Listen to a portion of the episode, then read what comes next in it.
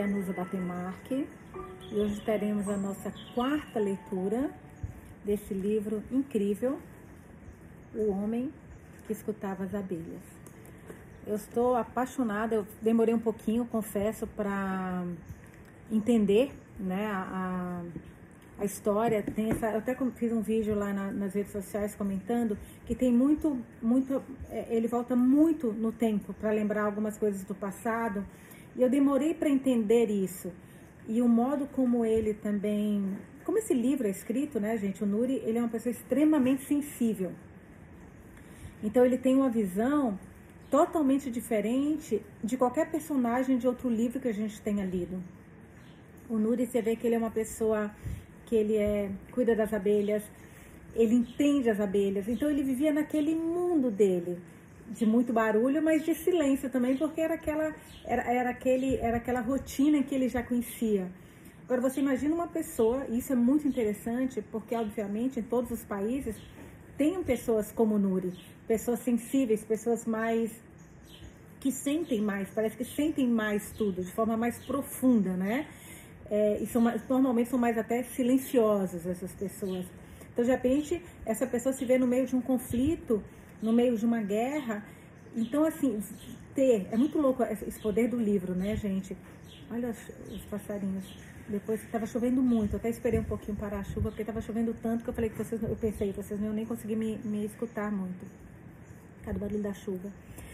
É, então você de repente se deparar, o poder do livro que eu estava comentando, é você entrar no, na cabeça de uma outra pessoa, no modo de uma outra pessoa pensar. Isso é tão rico, porque o Nuri tem uma forma de pensar muito única.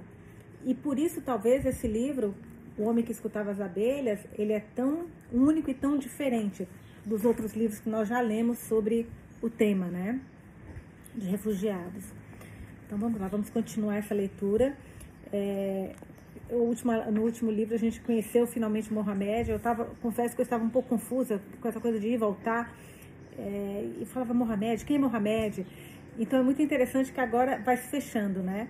Eu estou muito curiosa para saber como a Afra perdeu a visão. A gente já teve no início do livro a Afra ali cozinhando com a mulher do Mustafa, então a gente via que ela tinha uma vida normal.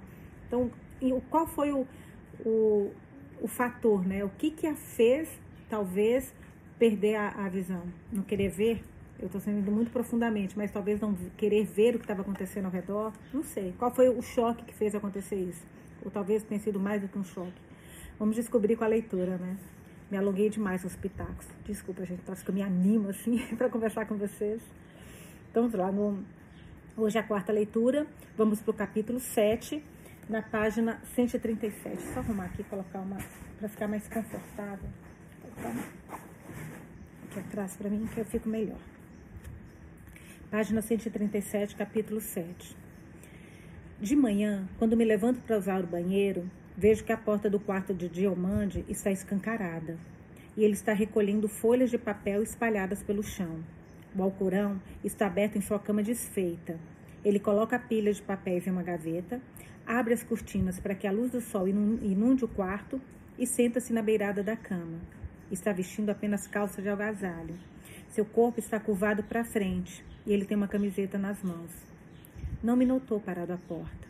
Está com a cabeça em outro lugar e se vira ligeiramente para a janela, de modo que vejo uma estranha deformidade sobressaindo na pele das suas costas, onde deveriam estar as omoplatas. Como se ele tivesse acabado de eclodir de um ovo. Asinhas brancas, firmes e musculosas, como punhos apertados. Leva um tempo para meus olhos, para minha mente captar com meus olhos. Ele rapidamente enfia a camiseta pela cabeça, mexe os pés e ele se vira de frente para mim. Nuri, é este o seu nome? O súbito som da sua voz me surpreende. Tive um encontro com Lucy Fischer. Lucy Fischer é a mulher do responsável para receber os, os refugiados, né? E dar ou não asilo. Quer dizer, prepará-los para a entrevista para ter ou não asilo.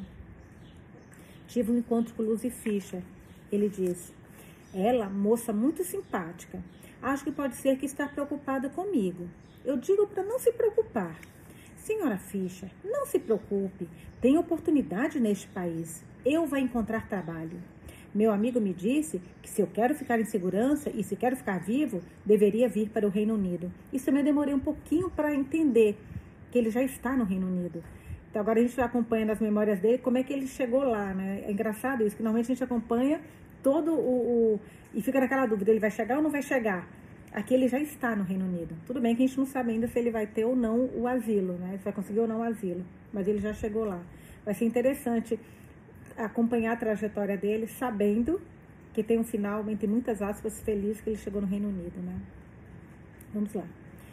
Mas ela parece mais preocupada do que antes. E agora eu também me preocupo. Fico ali parado, olhando para ele. Eu não tenho nem voz para responder. Quando meu pai morreu, tivemos época muito difícil. Não tinha trabalho, dinheiro era muito pouco e não tinha muito comida para duas irmãs. E minha irmã, minha mãe me disse: Diamante, eu vou arrumar um pouco de dinheiro e você vai sair daqui e acha um jeito de ajudar a gente. Ele se curva mais agora, de modo que as protuberâncias se erguem e ele coloca seus longos dedos nos joelhos e dá um impulso para se levantar. Na noite antes de eu ir embora, ela me faz o melhor comida do mundo, ketnu. Ketnu é um guisado de galinha e vegetais bem temperado, tradicionalmente envolto em folhas de bananeira e cozido lentamente. Hum, deve ser bom. Atualmente ele pode ser feito numa panela de, fe... de barro fedada. O importante é não escapar nenhum vapor para que os alimentos cozinhem no próprio caldo e ressaltem sabor. Hum. Então a mãe dele fez o cadinu para ele. Ele lambe os dedos e revira os olhos. Eu não tenho cadinu por muitos meses, mas esta noite ela faz especial para mim. É louco, né? Quando você quando vai conhecendo a família, as pessoas, parece que fica tudo tão mais próximo, né? Quando, porque parece que ele não tá solto ali. Ele tem uma mãe que preocupa, uma irmã que preocupa. É, é muito, é muito louco esse negócio do, dos refugiados. Como a gente tem. Louco não, como é, como é, não é louca a palavra. É muito. Como a gente precisa, gente, ser mais solidário e mais gentis. Ninguém sabe o que eles passaram, né? Olhe suas costas. O movimento das asas debaixo da camiseta, conforme ele se inclina para alinhar um par de sandálias que enfia sob as meias. Parece sentir dor. O que tem de errado com suas costas? Pergunto. Tenho espinha curva desde que era bebê, ele diz. Devo estar olhando para ele de um jeito estranho, porque ele para por um momento e olha para mim. É tão alto que, mesmo quando está em pé, fica curvado, e quando encontra meu olhar, noto que ele tem os olhos de um velho. Você vai, vir, você vai ir para tomar o chá com leite? Ele pergunta. Gosto muito disso. Vou, digo, minha voz sai rouca. Te encontro lá embaixo daqui a pouco. Tranco a porta do banheiro para que o marroquino não torne a entrar. Lavo o rosto e as mãos até os cotovelos e limpo a cabeça e os pés até os tornozelos. Estou suando e não consigo tirar da cabeça as asas para poder pensar nas palavras da oração.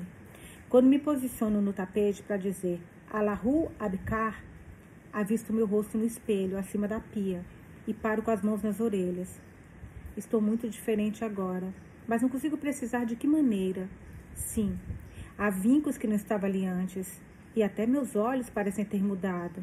Estão mais escuros e maiores, sempre alertas, como os olhos de Muhammad. Mas não é isso. Mudou mais alguma coisa, algo insondável. É. As tristezas mudam muitas pessoas, né? O trinco da porta chacoalha. Gizer! Não respondo, mas deixo a água correr de modo que o banheiro enche-se de vapor, esperando ver Muhammad, mas ele não está aqui. Visto Afra com calma. Não sei bem porque ela não faz isso sozinha, mas ela fica ali, às vezes com os olhos fechados, enquanto eu enfio o vestido em seu corpo e enrolo o hijab na sua cabeça. Desta vez ela não guia os meus dedos quando coloco os grampos, só fica calada. E posso ver pelo espelho que seus olhos continuam fechados. E me pergunto por que estão fechados, uma vez que ela não pode ver mesmo. Mas não pergunto. Ela está segurando a bolinha de gude com tanta força que seus nós dos dedos estão brancos. Depois ela se deita na cama, pega o caderno de desenho na mesa da cabeceira e coloca sobre o peito, ficando ali em silêncio, em seu próprio mundo, respirando devagar. Quando desço para andar de baixo, o marroquino e o diamante não estão lá.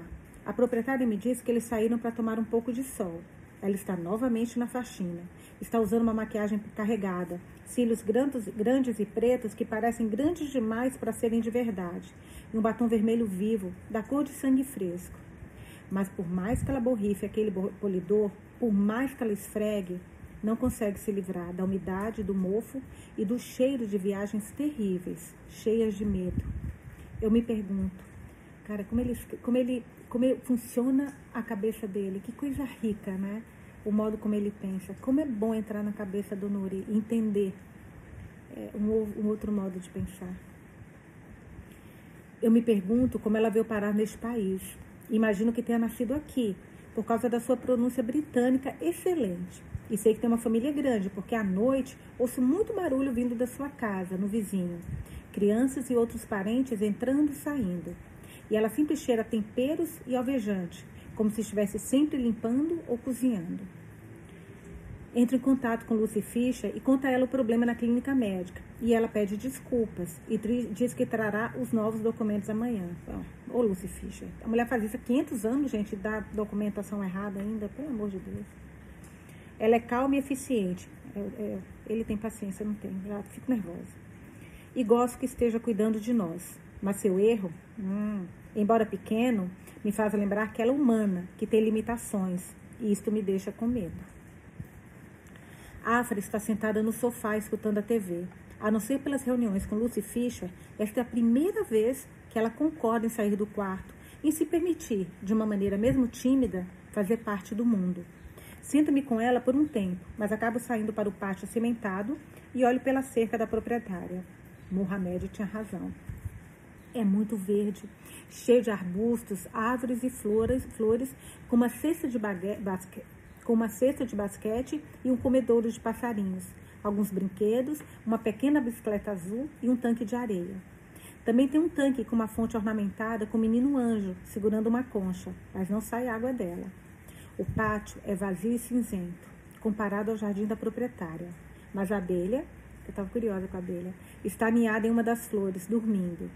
Subitamente, o suporte de madeira lembra-me os apiários e como as colmeias pareciam ninhos para as abelhas selvagens. Lembro-me de remover os quadros individuais para inspecionar os favos. Era minha função assegurar que as populações de abelhas coincidissem, coincidissem com os fluxos de néctar. Eu precisava saber onde eles aconteciam, onde se localizavam os cultivos e depois fazer planos para poder manejar as colônias e atingir meus objetivos. Porque não estávamos produzindo só mel, mas também pólen, própolis e geleia real. Você deveria trazer sua cama para cá, diz Viro-me e o marroquino está ali parado, com um sorriso enorme no rosto. Que dia lindo, ele diz, olhando para o céu. E eles dizem que neste país só chove? À noite, na sala de visitas, o marroquino e Diomande jogam força, forca usando palavras inglesas. É um desastre total, mas não digo nada e não corrijo a ortografia. E logo outros moradores se juntam a eles. A afegã é muito competitiva e aplaude com força quando ganha. O homem com quem ela sempre fala, que agora eu sei se seu irmão, é um pouco mais novo do que ela. Usa em excesso de gel no cabelo e tem um cavanhaque falho. Os dois são muito inteligentes. Nas noites em que fiquei sentado aqui, escutando eles conversarem, ouvi-os falando árabe, farsi, inglês e até um pouco de grego. Observa as costas de Diamond, Diomande. As asas, esse nome dele me confunde muito. As asas que confundi como platas, a maneira como elas se mexem debaixo da camiseta, a maneira como ele leva a mão à coluna de vez em quando, hábito que provavelmente é da vida toda. Ele está sempre com dor, esse menino, mas seu sorriso e sua risada são cheios de luz. Que lindo isso. Está discutindo com o marroquino como soletrar mouse. O marroquino acha que tem um W na palavra. Diomande está batendo a mão na testa. Meus olhos fecham-se e as vozes começam a se confundir. Quando volto a abri-los, posso ouvir as abelhas, milhares delas, trabalhando como costumavam fazer. O barulho vem de fora. A sala está silenciosa, a não ser pelo som de bolinha de gude rolando no assoalho. Mohamed está sentado no chão. Tio Nuri, ele diz quando me escuta, me escuta me mexendo. Você está dormindo há um bom tempo. Eu acho que essas memórias vêm também quando ele relaxa, né? Quando ele começa a dar uma, como se fosse uma cochilada. Aí ele acaba lembrando. Eu acho que é isso. Depois responda para mim se vocês acham que é isso também, na, na, quando eu faço a pergunta. Eu gosto de saber o que vocês estão pensando. O relógio na parede mostra as três da manhã. Achou a chave? Ele pergunta. Não tinha nenhuma chave, eram flores. Você foi para o lugar errado, ele diz. Não é naquela árvore, é no outro jardim. No jardim verde. É uma das árvores pequenas. A chave está lá. Eu consigo ver pelo buraco. Por que você precisa da chave? Pergunto. Preciso sair. É tudo que ele diz. É tudo que ele diz. Você pega ela para mim?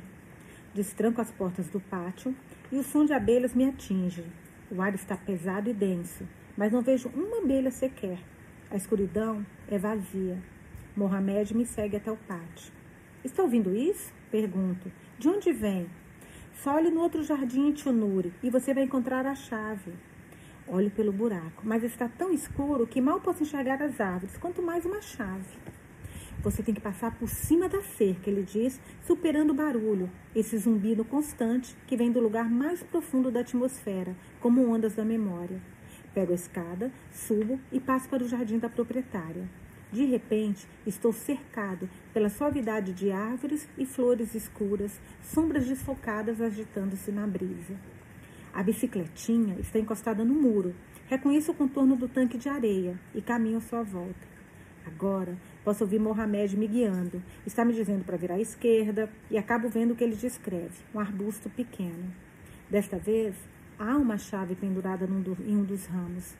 Ela capta a luz do luar. Tenho que puxar com força para arrancá-la. Está enroscada na folhagem. Depois, coloco a bicicleta junto à cerca para poder voltar para o outro quarto. Desculpa, para o outro lado. Quando estou de volta no pátio, Mohamed foi-se. Fecho as portas do pátio para impedir o barulho. Subo a escada e vou para a cama. A Afra dorme com ambas as mãos pousadas debaixo da face. Respira lento e profundamente. Desta vez, deito-me de costas e seguro a chave junto ao peito. O zumbido está distante agora. E agora a gente vai entrar nas memórias dele mesmo. Porque vai ter aquela palavrinha-chave. Vamos ver qual é a palavra-chave. As ondas. Então vamos lá. Acho que posso ouvir. Aí começa o subcapítulo. As ondas do Egeu.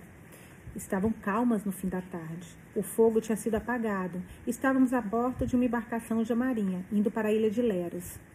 Esta é a segunda vez que estou num barco, Mohamed disse. A primeira vez foi um pouco assustador. Você não acha? Só um pouquinho. Aí eu tô nervosa para descobrir o que, que aconteceu com o Mohamed, gente. O coração fica acelerando. Não sei vocês, mas o coração. Sabe quando você fala assim, o que, que vem agora? Mas vamos lá. Imediatamente pensei em Sami, ele havia estado em um barco uma vez, quando levamos para visitar os avós na costa síria, numa cidadezinha à sombra das montanhas libanesas. Ficou com medo da água, gritou e eu peguei aos braços, nos braços, acalmando ao mostrar o peixe na água. Depois, ele olhou para as faixas do peixe prateado sobre a superfície, com lágrimas nos olhos e um sorriso no rosto. Sempre teve medo de água. Até quando lavávamos o cabelo, não queria que ele entrasse nos ouvidos nem nos olhos. Era um menino do deserto. Só conhecia a água dos, das correntes que se evaporavam e dos tanques de irrigação. Ele e Mohamed tinham a mesma idade. Se ele estivesse aqui, os dois teriam ficado amigos. Mohamed, Mohamed teria cuidado de Sami porque Sami era mais sensível, mais medroso. E Sami teria contado histórias para Mohamed. Como ele amava contar histórias. Queria que minha mãe estivesse aqui, Mohamed disse. Nossa. e pus a mão nos seus ombros, olhando para ele enquanto seus olhos cintilavam, seguindo os peixes no mar. Cara, um menino tão pequeno para estar tá sozinho, né? E ele não é o único. Afra estava sentada atrás de nós, em uma das cadeiras. Um membro da ONG havia lhe dado um bastão branco para segurar, mas ela não gostou dele. Então, o deixou no chão ao seu lado. Ao desembarcarmos, já havia voluntários esperando. Dava para ver que ali havia estrutura. Muitas pessoas já tinham passado por lá e a ONG estava bem preparada. Fomos encaminhados do porto para uma pequena cidade, desculpe, para uma pequena subida até o centro do registro de novas chegadas, uma grande tenda. O lugar estava lotado de refugiados, soldados e policiais, que usavam óculos de sol espelhados azuis. Pelo que pude ver, havia gente da Síria, do Afeganistão, de outros países árabes e de parte da África. Homens uniformizados e com expressão séria dividiram-nos em grupos. Mulheres solteiras, menores desacompanhados, homens solteiros com passaportes, homens solteiros sem passaportes, famílias. Por sorte, nós três conseguimos ficar juntos. Amém. Tá pensando nisso. Onde vai ficar Mohamed nessa? Designaram-nos uma das longas filas e nos deram pãezinhos com queijo. As pessoas estavam inquietas, esperando para serem identificadas. Queriam seus documentos para poder existir aos olhos da União Europeia. E os que tinham nacionalidade errada não receberiam documentos, a não ser uma passagem de volta para onde fosse. Por fim, após horas aguardando, chegamos à frente da fila.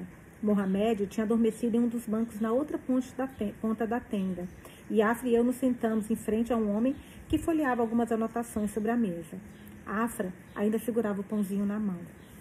O homem olhou para ela e se recostou por trás na cadeira, sua barriga grande o suficiente para equilibrar um prato.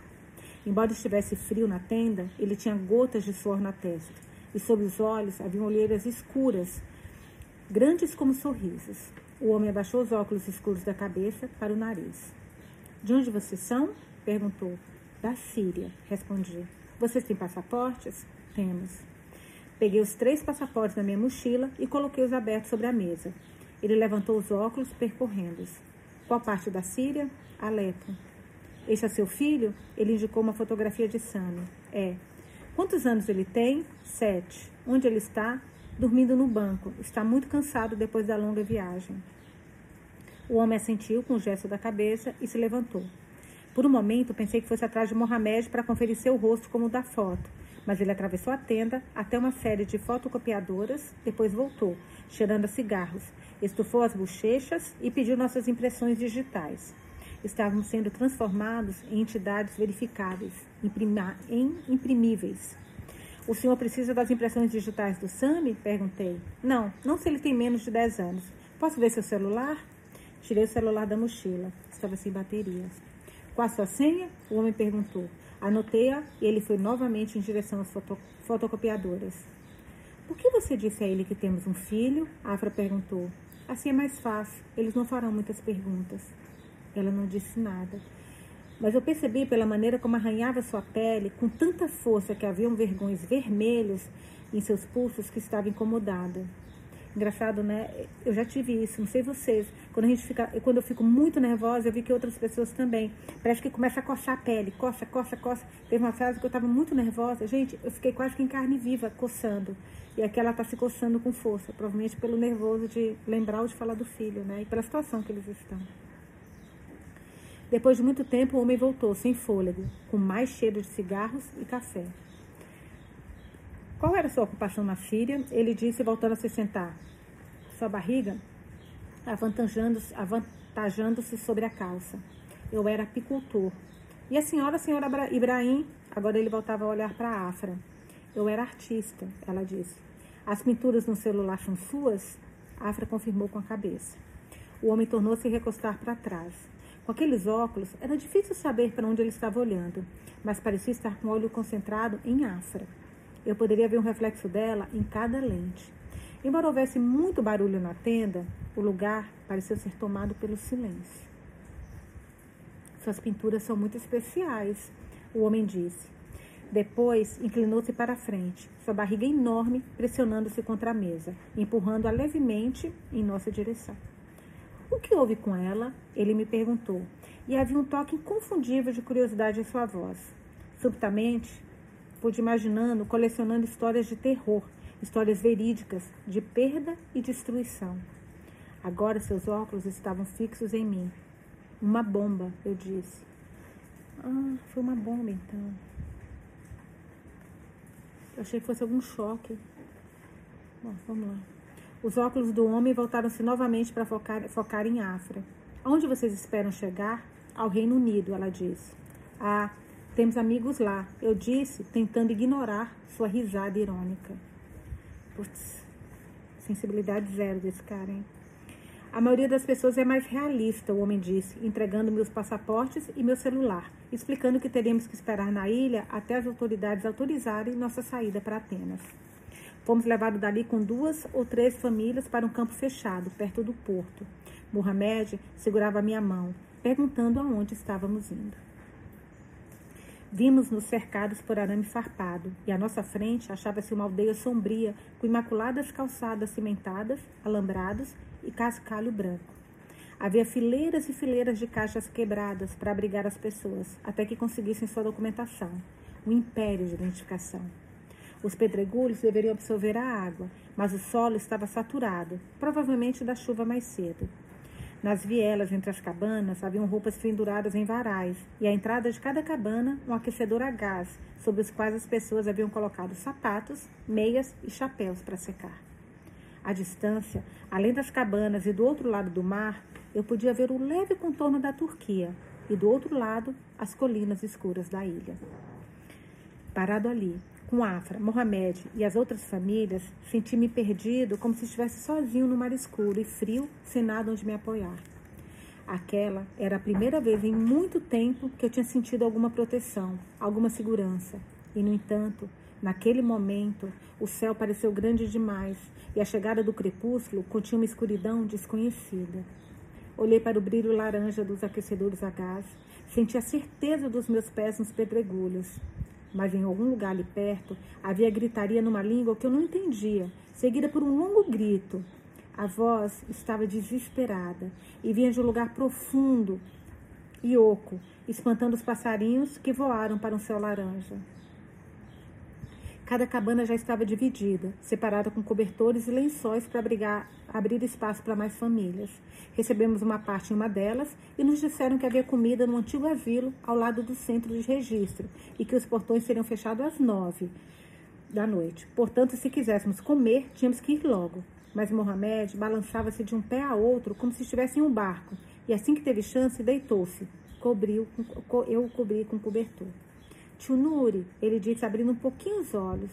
Posso comer chocolate amanhã? Se eu conseguir achar um. Do tipo que dá para espalhar, quero espalhar ele no pão. Ai, gente. Cara, como a gente tem que ser grato, como a gente tem que ser grato. Todos os dias dá vontade de pegar umas criançadas aí mimadas e colocar para ler esse livro. Juro por Deus. Olha o que, que o menino quer. O chocolate para espalhar, para colocar no pão, gente. Tão singelo, né? Já era noite, fazia frio. Afra e eu também nos deitamos e coloquei a mão em seu peito, sentindo as batidas do seu coração e o ritmo da sua respiração. Nuri, ela disse ao nos deitarmos: O quê? Você está bem? Por quê? Acho que você não está bem. Ela estava perto de mim e eu podia sentir a tensão no seu corpo. Nenhum de nós está bem, eu disse. É, ela hesitou. É o quê? Ela suspirou. É o menino. Estamos todos muito cansados, eu disse. Vamos dormir agora e conversar amanhã. Ela tornou a suspirar e fechou os olhos. Adormeceu rapidamente e tentei imitar sua respiração, lenta e regular, para poder desligar a minha mente. Mas seu tom tinha sido muito sombrio, como se ela soubesse de algo que eu não sabia e eu não consegui dormir. Suas palavras não ditas tinham aberto um vazio e de lá iam e vinham imagens como sonhos. Os olhos negros de Mohamed, os olhos de Sami, da cor dos de Afra. Mesmo quando comecei a embalar no sono, meu corpo saltava com um ruído inesperado na minha cabeça, como uma dor rangendo ao ser aberta. E lá, do outro lado, a sombra de um menino. Nós vamos cair na água? escutei. As ondas vão nos levar? As casas não vão se quebrar como estas? A voz de Sami, a voz de Mohamed. Então minha mente mergulhou em trevas e em silêncio. Virei-me de costas para a Afra e me concentrei nos estampados das divisórias dos lençóis. Fui mantido acordado pelos cochichos e murmúrios do outro lado. Uma menina falando com o pai. À medida que ela ia ficando mais nervosa, as vozes deles aumentavam. Mas quando ela vai vir? A menininha perguntava. Quando você estiver dormindo, ela virá acariciar o seu cabelo, do jeito que ela costumava fazer. Você se lembra? Mas eu quero ver ela. Deve ser a mãe, né, gente? Você não, você não vai ver ela, mas vai sentir ela. Vai sentir que ela está perto de você, eu prometo. Pude sentir uma falha na voz do homem. Mas quando aqueles homens levaram ela, não vamos falar disso. A garotinha soltou um soluço. Mas quando eles levaram ela, ela estava chorando. Por que eles levaram ela? Para onde eles levaram ela? Por que ela estava chorando? Não vamos falar disso agora. Durma. Você disse que eles iam trazer ela de volta. Eu quero voltar para casa e buscar ela. Quero ir para casa a gente não pode ir para casa. Nunca! O homem não respondeu. Então alguém gritou lá fora, voz de homem, e ouviu-se um forte estalo. Som de tapas? Um corpo levando uma surra? Quis me levantar para ver o que estava acontecendo, mas tive medo. Ouvi passos do lado de fora da cabana e pessoas correndo. Depois tudo ficou quieto. E por fim, o som distante das ondas envolveu-me, levou minha mente para longe de onde estava, para o alto mar. Acordei ao som dos passarinhos. Havia vozes e passos, e me reparei que Mohamed não estava na cabana e Afra ainda dormia. Saí à procura dele. Pessoas tinham se aventurado a sair da cabana para aproveitar o calor do sol. Outras penduravam roupas nos varais da viela. Crianças pulavam as poças d'água ou atiravam pexiga no arame farpado com os punhos, como se fosse jogo de vôlei, rindo quando estouravam. Não vi Mohamed no meio delas. Notei soldados andando por lá, com armas no cinto. Fui até o prédio do asilo. Tinham me dito que havia atividades e centro infantil. A ilha tinha, tinha algo assombroso. Propriedades inacabadas e em ruínas, fachadas de, de lojas vazias, como se os próprios moradores tivessem saído apressados, repentinamente, deixando o lugar desmoronar. Janelas abriam-se como se fossem olhos para construções inabitáveis e escuras. Venezianas pendiam de suas dobradiças. O antigo asilo parecia um lugar saído de um pesadelo. No corredor havia uma enorme lareira apagada por trás das barras de ferro fundido. Uma escada levava para cima, e ao redor, em direção às vozes que ecoavam de outros cômodos e outros andares. Do que o senhor precisa? disse uma voz atrás de mim. Virei-me. Uma garota de uns vinte e poucos anos, rosto bronzeado, uma dúzia de argolas prateadas em uma, em uma orelha e uma no nariz. Sorria, mas parecia cansada. É assim como os jovens ajudam, né? Isso é bem legal, gente. A gente até viu em outros livros que os jovens são muito presentes. Eles têm, acho que, uma, essa veia solidária que talvez algumas pessoas de outra geração não têm. Lógico que depende, da, não tem a ver com a geração, mas é como se eles viessem já prontos, sabe, para ajudar os outros. Vamos lá. Sorria, mas parecia cansada. A pele debaixo dos seus olhos estava roxa, os lábios ressecados. Soube que aqui tinha suprimentos. Queria algumas coisas para minha esposa. Terceiro andar à esquerda, ela disse. Hesitei. Estou procurando meu filho. Olhei para cima, olhei por cima do ombro como se Mohamed pudesse aparecer atrás de mim. Como ele é? A moça disse, bocejando. Cobriu a boca, seus olhos flutuavam. Me desculpe, não dormi bem. Houve confusão ontem à noite. Confusão? Ela sacudiu a cabeça, reprimindo outro bocejo. O acampamento está ficando cheio demais. Algumas pessoas estão aqui há muito tempo. É difícil. Ela parou neste ponto. Como é o seu filho? Meu filho? O senhor acabou de me dizer que estava procurando seu filho. Ah, ele tem sete anos, cabelo e olhos pretos. O senhor acabou de descrever a maioria dos meninos daqui. Mas ele tem cabelo e olhos castanhos. O deste menino são pretos, pretos como a noite. Não dá para não reparar nisso. Então ela pareceu preocupada. Eita, Lele. Então ela pareceu preocupada. O que aconteceu, meu Deus do céu? Tirou um celular do bolso traseiro, dando uma olhada, de modo que a tela destacou as sombras em seu rosto. Onde o senhor está? Ela perguntou. Na cabana, perto do porto. O senhor tem a sorte de não estar no outro lugar. No outro lugar? Sua esposa está precisando de roupas, tem uma loja no andar de cima, eu levo o senhor. O do corredor começava a ficar mais agitado. Pessoas de diversas partes do mundo. Eu pude ouvir variações do árabe, misturada a ritmos e sons de outras línguas desconhecidas. Seu inglês é muito bom, ela disse enquanto subíamos a escada. Meu pai me ensinou quando eu era criança e eu era, um, eu era empresário na Síria. Que tipo de negócio? Um apicultor. Eu tinha colmeias e vendia mel. Observei suas sandálias de dedo baterem contra a sola dos seus pés. Esta ilha já foi uma colônia para leprosos, ela disse. Este asilo era como um campo de concentração nazista. Pessoas eram enjauladas e acorrentadas sem nomes, nem identidades. Nossa. As crianças daqui eram abandonadas, amarradas o dia todo às suas camas. Meu Deus do céu. Ela parou subitamente de falar ao passarmos por um policial que descia a escada. Ali dentro ele não usava óculos, era escuro demais. Afinou com a cabeça e sorriu para ela com um olhar simpático. O segundo e quarto andar são acampamentos, ela continuou depois que ele estava fora da vista. No pátio à noite, eles acendem uma grande fogueira e fazem comida. Caso contrário, você só comeria um pão com queijo e talvez uma banana. Às vezes, algumas mulheres idosas trazem vegetais das suas hortas para o cozido. Neste andar tem duas lojas, uma para mulheres e crianças e uma para homens. Talvez o senhor também queira alguma coisa para o seu filho. Hoje tem bastante coisas e o senhor chegou cedo, o que é bom. Ela me levou até a loja feminina e me deixou ali. Ao entrar, escutei um homem no corredor dizer para ela: Você conhece as regras, só pergunte o que eles precisam, não converse com eles. Sem comentários. Sem comentários. Não vamos ser simpáticos com o outro, né? Já estamos fazendo muito, mais ou menos por aí. O que, que é isso, gente? Fiquei fazendo hora à porta por alguns segundos para escutar o que ela respondia. Esperei que pedisse desculpas, mas em vez disso, escutei uma risada gutural cheia de desafio. Ela tinha uma segurança que trouxera de algum lugar, de algum outro lugar. Depois disso, só escutei passos, perdendo-se a distância enquanto eu entrava na loja. As paredes eram úmidas e verdes, a luz entrando por uma janela comprida e com barras, brilhando em uma arara. Uma mulher estava atenta, com as mãos nas costas. Posso ajudar? Do que o senhor precisa? Ela perguntou. Preciso de algumas roupas para minha mulher e para o meu filho. Ela me fez perguntas sobre o tamanho deles e o formato do corpo, movendo os cabelos ao longo da arara até tirar algumas peças adequadas. Saí de lá com três escovas de dentes, duas lâminas de barbear, um sabonete, uma sacola cheia de roupas e roupas íntimas, e um par de calçados extras para Mohamed. Imaginei que ele iria ter bastante vontade de correr ali com as outras crianças. Talvez as tivesse ouvido jogando pela manhã e tivesse se levantado para juntar a elas. Talvez algumas delas tivessem descido até o mar para receber os recém-chegados.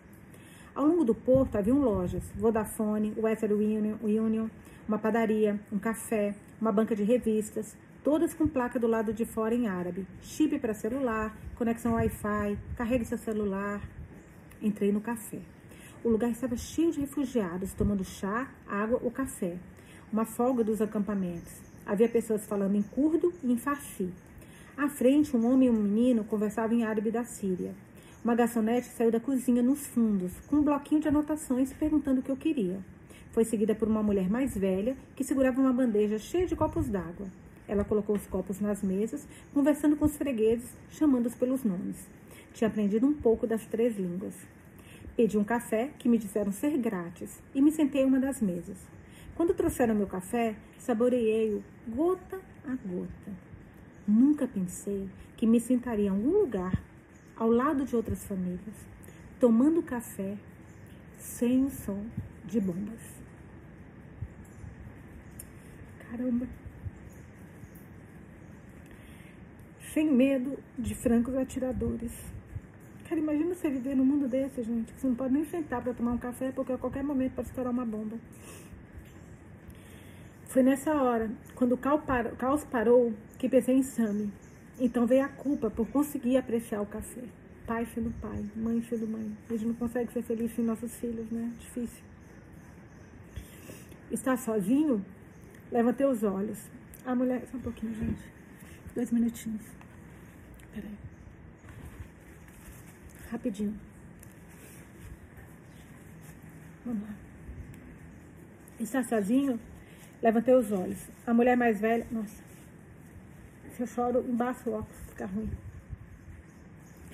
Levantei os olhos. A mulher mais velha olhava para mim e sorria. Fala inglês? perguntou. Falo. Não, não estou sozinho. Estou a, não, não estou sozinho, estou com a minha esposa e meu filho. Estou procurando ele. Tem mais ou menos essa altura, olhos e cabelos pretos. Parece com todos os meninos. A senhora sabe onde posso comprar chocolate? Ela me explicou que havia uma loja de conveniências no fim da rua. Reparei que algumas pessoas haviam pedido comida. Os refugiados haviam trazido atividade comercial para aquele lugar. Normalmente em março, a ilha teria ficado quase deserta. Quando saí, fui até a loja de conveniências no final da rua e lá comprei um pote de Nutella e pão fresco. O menino ia adorar. Mal podia esperar para ver a animação em seus olhos. Encontrei um café com internet, porque queria ver se Mustafa havia respondido o meu e-mail. Fiquei nervosa de digitar meu nome de usuário e a senha. Em parte, eu não queria saber, porque se não houvesse e-mail dele, então acharia ainda mais difícil seguir em frente. Mas fiquei feliz ao ver uma série de mensagens à minha espera. Primeira, 4 de fevereiro de 2016. Caro Nuri, Mustafa não tem conseguido acessar os e-mails. Falei com ele hoje, ele chegou à França e me pediu para checar suas mensagens e responder. Esperava que houvesse uma mensagem sua. Tenho esperado todos os dias. Não posso nem começar a explicar a satisfação que sinto por ter notícias suas. Mustafa e eu estávamos muito preocupados. Ele, engraçado que você começa a chorar, aí não para, né? Parece uma. Peraí, gente. É, Mustafa e eu estávamos muito preocupados. Ele procurou não imaginar coisas ruins, mas achou difícil, como você deve saber. Quando eu voltar a falar com ele, contarei a boa notícia. Ele vai ficar muito feliz. Aya e eu estamos na Inglaterra. No momento, estamos vivendo numa casa compartilhada em Yorkshire, esperando saber se nos concederam asilo. Estou feliz que tenha chegado a Istambul, né, Nuri? Espero que chegue a salvo na Grécia e mais longe. Com amor, da Rabo. Segunda carta. 28 de fevereiro. A primeira foi 4, então 24 dias depois. Caro Nuri, finalmente cheguei até minha filha e minha esposa na Inglaterra. Foi uma viagem horrível pela França e não quero escrever sobre isso aqui, mas contarei quando você chegar. Sei que conseguirá vir até nós. Estamos esperando vocês. Não descansarei até vocês chegarem. Você é como meu irmão, Nuri. Minha família não está completa sem você e sem Afra. Dahab está muito infeliz, Nuri. Estava tentando ficar forte por causa da Aya, mas desde que cheguei aqui, ela passa o dia todo deitada, com a luz apagada, agarrada a uma fotografia de Firas. Perdeu o filho, gente. E ela saiu, o filho ficou, né? Aí fica aquela coisa, por que eu não levei meu filho? Às vezes ela chora, mas na maior parte do tempo fica em silêncio. Não fala sobre ele, só diz que está feliz que agora eu esteja ao seu lado. Vi pelo seu último e-mail que você estava em Istambul. Espero que a esta altura tenha conseguido chegar à Grécia. Soube que a Macedônia fechou suas fronteiras, então será difícil vir de lá, como foi para mim. Mas você precisa seguir em frente. Quando voltar a ter notícias suas, espero que seja mais perto de onde estamos. Eles na Inglaterra, né? Então ele vai ter que chegar lá. Não, Reino Unido também, é verdade. Inúmeras vezes, já está lá, né? Inúmeras vezes desejei ter, não ter ficado para trás. Ter deixado Alepo com minha esposa e minha filha, porque aí meu filho ainda estaria conosco. Pensar nisto me leva próximo da morte.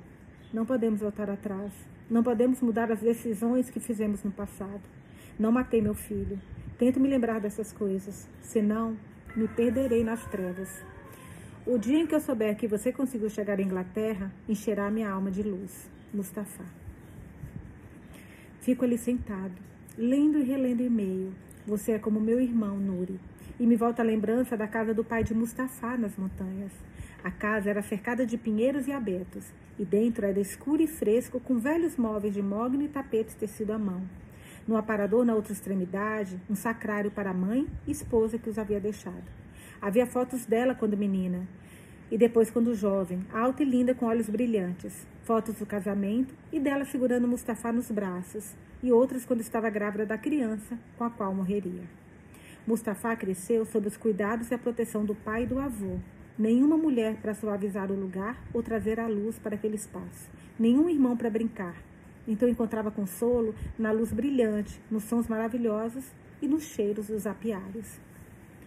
Passou a conhecer as abelhas como se fossem suas irmãs observava e aprendia como falavam entre si. Essa parte lembra um pouquinho um lugar bem longe daqui, né? A nossa, qual é o nome dela, a protagonista? Nossa, veio aqui e me fugiu o nome dela.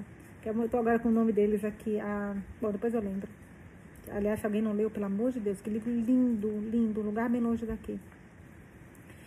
Passou a conhecer as abelhas como se fossem suas irmãs. Observava-as e aprendia como falavam entre si. Seguia trilhas no interior das montanhas para descobrir a origem de suas jornadas.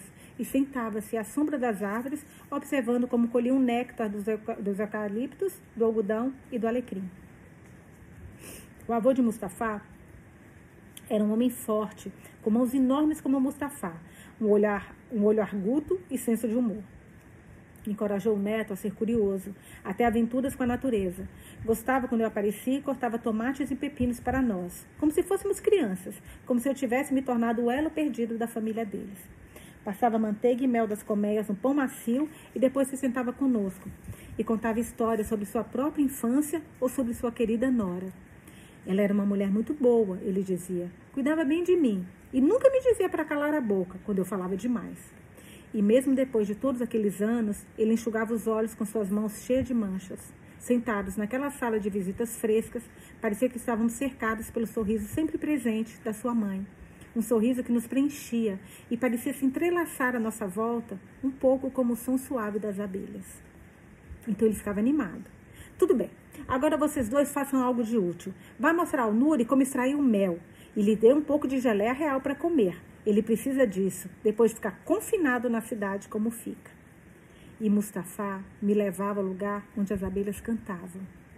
Vamos construir coisas juntas, tenho certeza, ele dizia. A gente se equilibra, juntos faremos grandes coisas. Agora a carta que ele escreveu para Mustafa. Aqui a gente está em 3 de março de 2016. Caro Mustafa, você sempre foi como um irmão para mim. Lembro-me dos dias em que visitava a casa do seu pai nas montanhas. Lembro-me das fotografias de sua mãe e do seu avô. Que homem era aquele? Sem você, minha vida teria sido muito diferente. Criamos grandes coisas juntos, exatamente como você disse que faríamos. Mas essa guerra arrancou isso de nós. Tudo que sonhamos e pelo que trabalhamos. Aliás, aquela parte que colocaram fogo no apiário dele, gente, eu me senti, meu Deus do céu, que maldade, sabe? Para quê? Tem uma coisa, bom, nem falar, né? Tudo é maldade. Mas nossa, sabe, destruir as abelhas, mas essa guerra arrancou tudo isso de nós, tudo que sonhamos e pelo que trabalhamos. Deixou-nos sem casa, sem trabalho e sem nossos filhos. A única coisa que me mantém em frente é a vontade de encontrar você, Dahab e Aya. Fico muito feliz em saber que finalmente você está com sua esposa e sua filha. Só isso. Saber que você está com elas traz alegria nesses tempos sombrios. Afro e eu chegamos a Lero. Espero que logo a gente vá para Atenas. Se a fronteira macedônica está fechada, descobrirei outro caminho. Não se preocupe, Mustafa.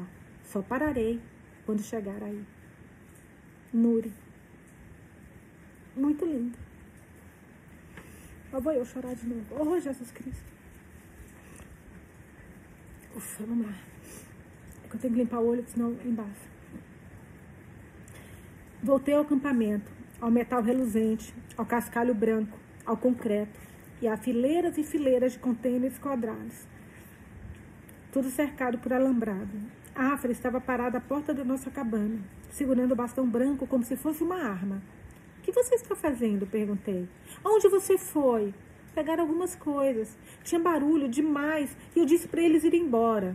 Quem? Perguntou, perguntei. As crianças. O menino voltou? Que menino? Mohamed. Ninguém apareceu, ela disse. Coloquei a sacola no chão e disse a ela que sairia de novo para arrumar um pouco de comida para o jantar. E desta vez, percorri as ruas à procura de Mohamed. Segui a risada das crianças em cada esquina, nos espaços abertos, debaixo das árvores. Gente, cadê Mohamed, pelo amor de Deus? E por que ele não voltou ainda? Não tem sentido isso. Voltei para o asilo, verifiquei em cada quarto, inclusive no centro infantil e na sala para mães e bebês na sala de orações.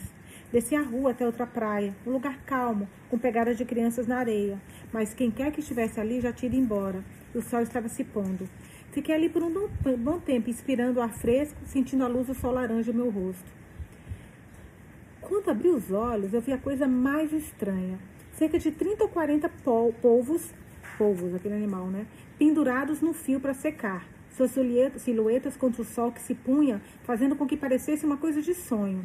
Esfreguei os olhos pensando que poderia ter adormecido, mas os polvos, polvos continuavam lá, pendurados, seus braços para baixo por efeito da gravidade, assumindo um formato esquisito, como rostos de homens com barbas compridas.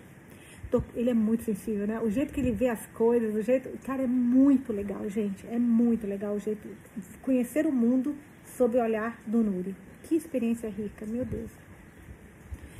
Toquei na carne borrachuda, cheirei para ver se eram frescos e peguei um para cozinhar, numa, cozinhar numa fogueira.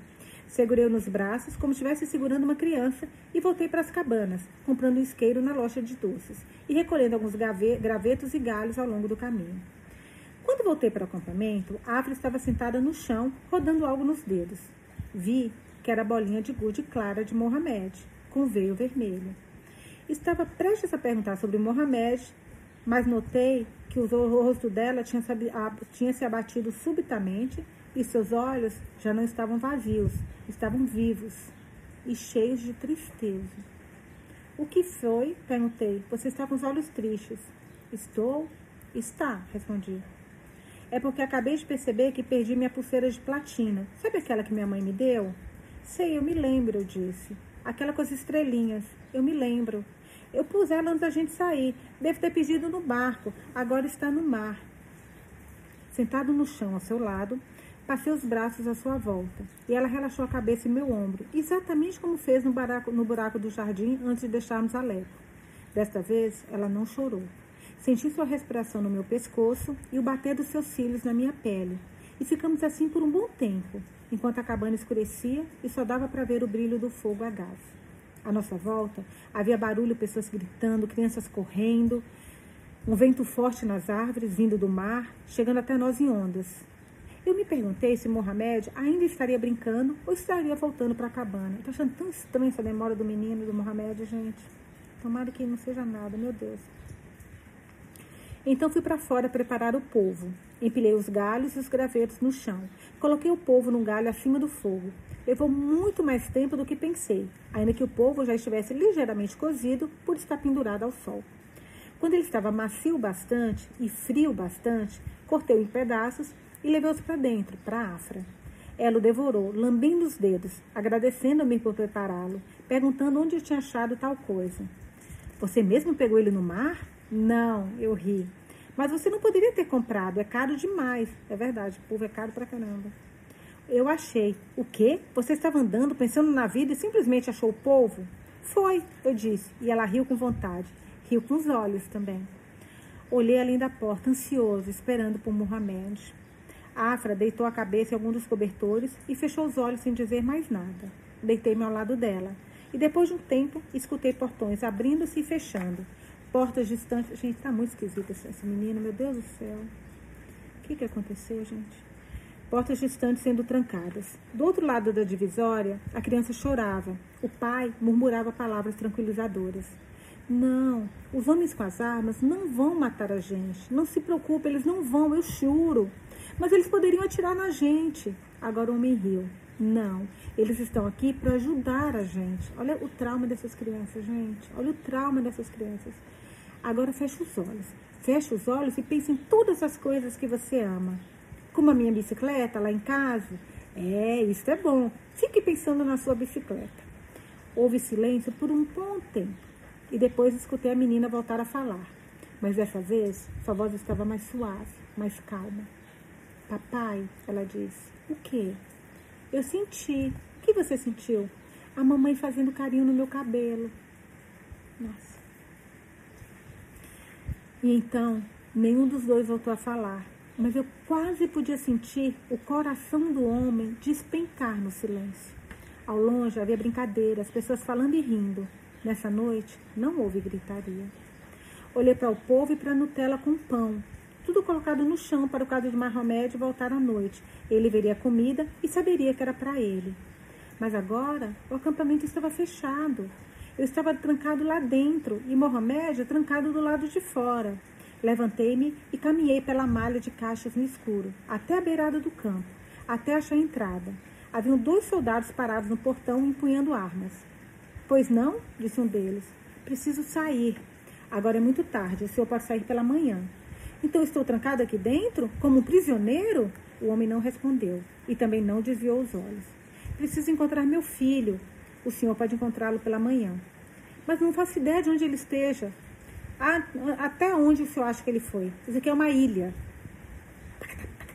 Vai dar uns tapas nesse povo mal educado.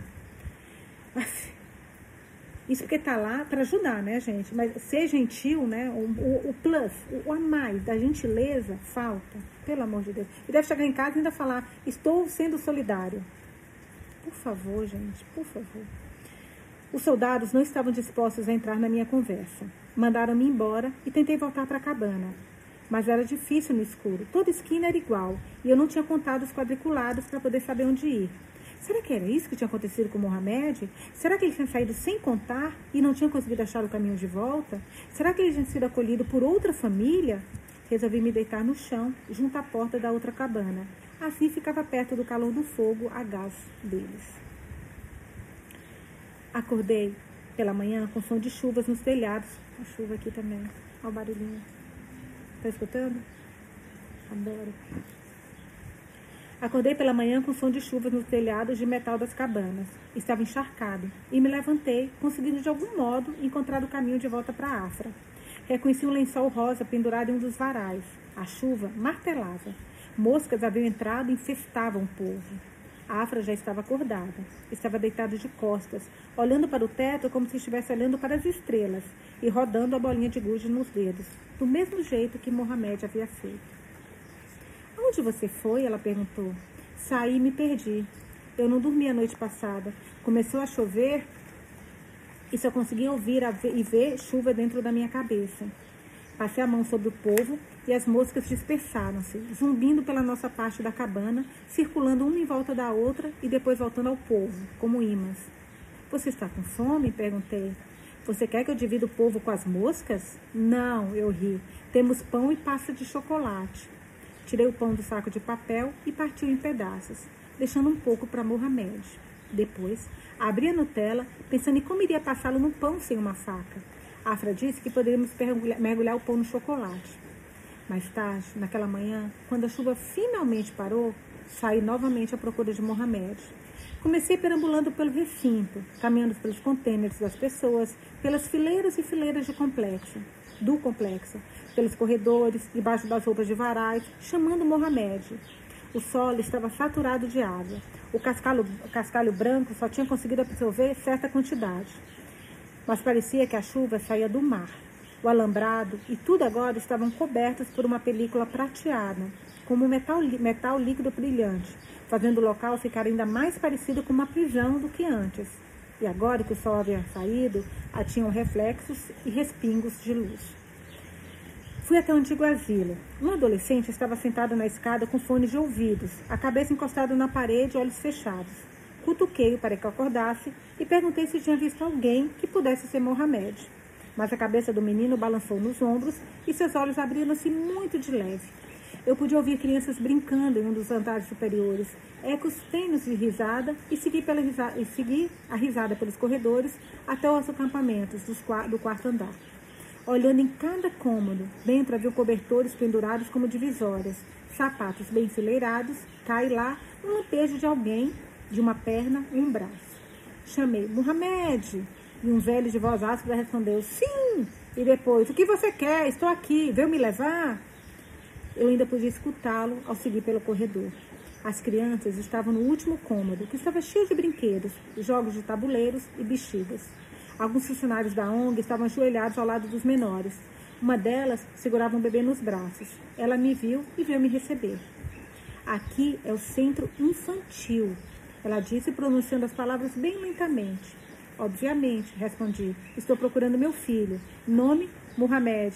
Idade: sete. Como ele é? Tem cabelos e olhos pretos, não castanhos. Pretos, como o céu da noite. Percebi que ela passou um tempo tentando se lembrar, mas depois sacudiu a cabeça. Procure não se preocupar, ele vai aparecer. Todos eles aparecem, e quando isso acontecer, dê isso para ele. Com a mão livre, ela remexeu no recipiente de plástico e pegou uma lápis de cor de um lápis de cor acoplado a um bloco. Agradeci e saí. Dessa vez, quando voltei pelo corredor, desci a escada. Quase pude ver os fantasmas daquelas pessoas. Não muito tempo atrás, amordaçadas e acorrentadas às suas camas. Agora escutava ecos, não da risada das crianças, mas outros sons, nos limites da imaginação, onde os seres humanos deixam de ser humanos. Ele está imaginando como era antes lá, né? Ele está na cabeça dele. Saí dali rapidamente, desci a escada e fui para a luz prateada descendo até o porto. O café estava cheio de gente e me sentei por um bom tempo para carregar meu celular e tomar um café, observando as duas mulheres que soube serem mãe e filha, trazendo copos de, copos de água, chá e café, interagindo com os refugiados, tentando se comunicar o melhor que podiam no pouco hábil farsi que tinham aprendido. Nesse dia, o pai e o filho também estavam lá. O filho, uma versão menor do pai, porém sem o bigode. Deixei-me relaxar um pouco e recostei-me nas costas da cadeira, escutando as conversas ao meu redor e o trovejar distante sobre o mar. Fiquei ali até a tarde, mas não houve sinal de Mohamed. Às quatro horas, fui até o centro de registro saber se as autoridades tinham verificado a documentação e concedido a liberação. Haviam centenas de pessoas reunidas em volta de um homem afobado, em pé, sobre um banquinho, chamando nomes. Não chamou o nosso. mas fiquei satisfeito, porque eu não queria ir embora sem Mohamed. O dia seguinte transcorreu de maneira semelhante. O sol secou a chuva, o vento estava muito mais quente. Era como se a escuridão tivesse sido levado, e ainda que houvesse mais pessoas afluindo à ilha, lançadas pelas ondas, e menos pessoas partindo, de certo modo o lugar parecia mais tranquilo. Talvez houvesse apenas tanto barulho que tudo se misturava e ficava parecendo o tamborilar da chuva, o som das ondas, ou o zumbido das moscas em volta do povo, e longe do acampamento, o solo tinha um cheiro fresco e doce, e as árvores começavam a florir e dar frutos. E ainda nada de Mohamed.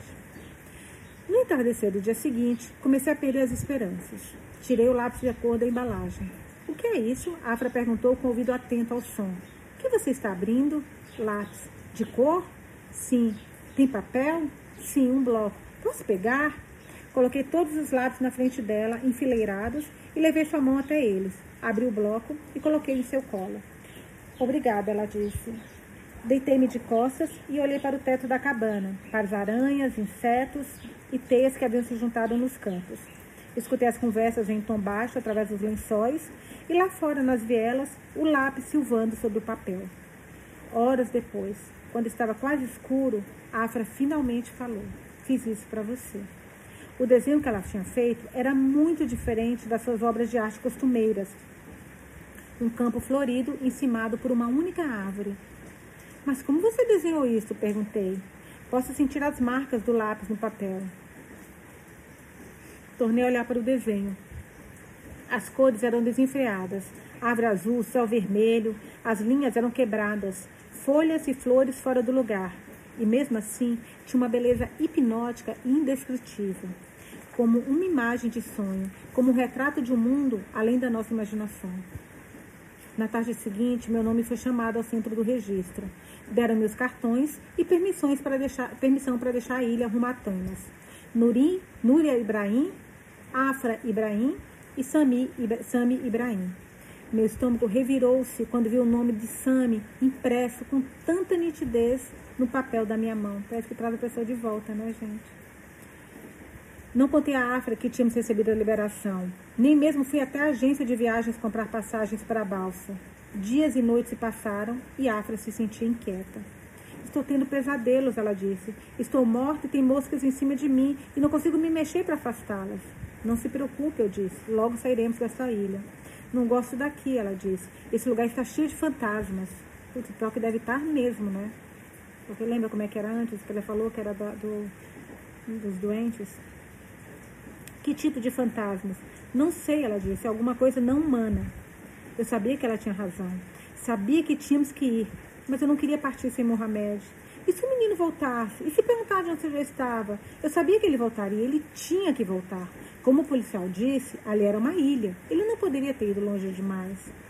Na noite seguinte, chovia novamente. E Afra teve uma febre terrível. Sua cabeça estava quente, as mãos e os pés tão frios quanto o mar. Molhei sua testa e o peito como um pano úmido. Minha camiseta embebida em água. Ele está brincando, ela disse. Quem? Sammy, estou ouvindo ele. Diga a ele para tomar cuidado. Ixi, Maria. Ele não está, ela está com febre, será que ela está com alucinação? Ele não está aqui, eu disse. Está perdido, ela disse. Quem? Sammy. Todas as casas acabam e ele acabaram e ele está perdido. Não disse nada. Esfreguei as mãos dela entre as minhas para aquecê-las, contemplando seu belo rosto Vi que estava com medo. Quero ir embora daqui, ela disse. Nós vamos. Quando? Por que está demorando tanto? Precisamos pegar a documentação. No dia seguinte, sua febre tinha piorado. Ela tremia e reclamava de dor nas costas e nas pernas. Diga para ele vir jantar, ela disse enquanto enrolava no cobertor. Vou dizer. Ele passou o dia todo fora, brincando. Eu digo para ele. Achei alguns limões sicilianos para fazer uma bebida calmante para ela tomar. Mas a Afra foi piorando com o passar dos dias. Achei que ela estivesse perdendo as esperanças. Eu sabia que tínhamos que sair dali. Então lhe disse que tínhamos recebido a documentação. Esperei vários dias, vários dias para que ela ficara um pouco mais forte, até que pelo menos ela pudesse ficar em pé sozinha e sair ao ar livre para sentir o sol no rosto. Então comprei a passagens e escrevi o bilhete, um bilhete. Mohamed, esperei um mês por você. Não faço ideia do que lhe aconteceu, de onde você está e se algum dia voltará para ler este bilhete. mas procurei por você todos os dias e rezo para que Allah o proteja e cuide de você. Pegue o dinheiro e o cartão. Você precisa usar o nome Sami. Este era o nome do meu filho. E até a agência de viagem. Ela fica no lado do Café Seven Gates. E comprar uma passagem de balsa em seu nome para Atenas. Não perca a balsa, porque não haverá mais dinheiro para comprar outra passagem. Você terá uma chance. Então preste atenção nos horários. Que legal isso que ele está fazendo, gente. Essa vai ser sua terceira vez em um barco. Ao chegar a Atenas, tente nos achar. O número do meu celular é 0928. Não se esqueça, tem um pontinho para continuar o número, né? Não se esqueça de que pode ser que o celular não funcione. Meu nome completo é Nuri, Ibra... Nuri Ibrahim. Meu plano é ir de Atenas para o Reino Unido. Se você chegar a Atenas e não achar a gente, por favor, continue procurando. Por favor, tente chegar à Inglaterra. E se conhecer alguém que pareça boa pessoa, dê a ela o meu nome. Espero que ela o ajude a me encontrar. Puta, que lindo isso, que lindo, que lindo, que lindo isso, gente. Espero vê-lo em breve. Enquanto isso, tome muito cuidado, não deixe de se alimentar bem e não desista. Às vezes, é fácil desistir. Estarei pensando em você e rezando por você, mesmo através de mares e montanhas. Se você precisar atravessar mais alguma coisa, procure não ter medo. Rezarei por você todos os dias. Tio Nuri. Dobrei a carta e o dinheiro dentro de um envelope e coloquei-o no chão, no canto da cabana, debaixo do pote de Nutella. A balsa era muito grande, pintada com estrelas amarelas. Haviam caminhões e carros estacionados no andar de baixo. No porto, pessoas despediam-se dos funcionários da ONG. A balsa deveria partir para Atenas às nove da noite e a viagem levaria umas oito horas. Havia cadeira para mulheres e pessoas mais velhas. O ar estava quente naquela noite, o mar estava calmo.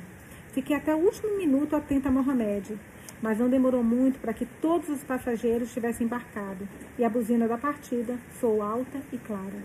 Então a balsa afastou-se para o mar aberto, deixando para trás a ilha e os fantasmas. Afra respirou fundo, inalando o ar marinho. Então a escuridão do mar e do céu invadiu minha mente, e tive mais uma vez aquelas sensações de estar perdido.